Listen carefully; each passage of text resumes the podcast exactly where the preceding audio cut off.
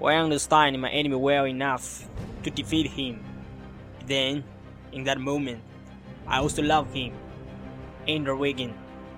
美国电影《安德的游戏》，他拥有超高的洗脑能力，超强的情绪管理能力，超强的影响力，无以伦比的智慧。你似乎以为他就是一个完人，但是他也会迷惘，因为他有一个最大的敌人，就是他自己。